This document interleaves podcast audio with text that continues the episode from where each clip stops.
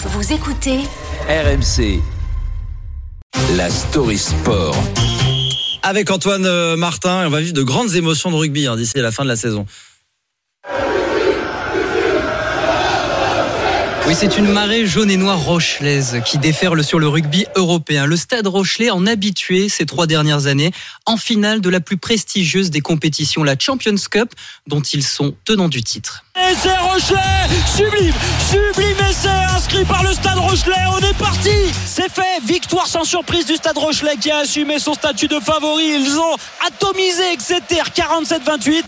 Nicolas Paolorsi au commentaire sur RMC hier après-midi dans un chaudron maritime au Matmut Atlantique de Bordeaux. Et la demi-finale euh, qui était délocalisée à 200 km de La Rochelle. Plus de la moitié de la ville de Charente-Maritime présente à Bordeaux 42 000 spectateurs. C'est beaucoup plus que les 16 000 fidèles de Marcel de Flandre qui est toujours à guichet fermé, ambiance incandescente pour transcender les joueurs Rochelet auteur de 7 essais dans le match.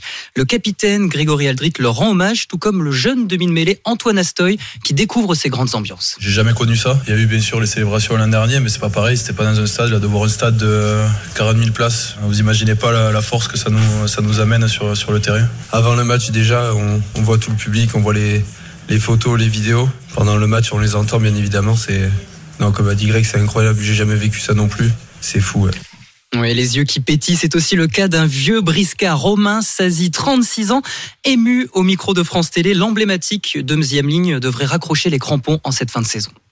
Ouais, forcément, quand on voit le stade euh, rempli, euh, surtout de cette couleur, euh, ça ne lasse pas et ouais, c'est difficile, il n'y a pas trop de mots pour expliquer ça. C'est des moments qui sont magiques dans une carrière et on en a fait du chemin.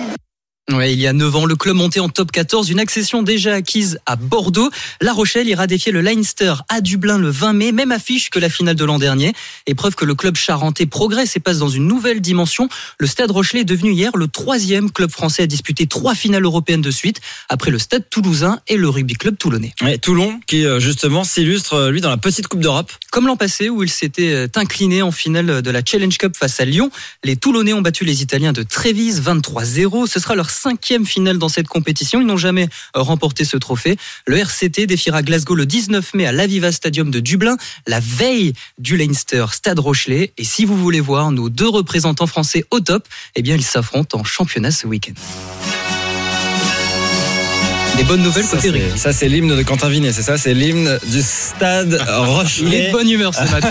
Il est de très très bonne Mais humeur. petite voix, parce qu'il a beaucoup crié hier à Mais Bordeaux. petite voix, Antoine Martin, euh, merci.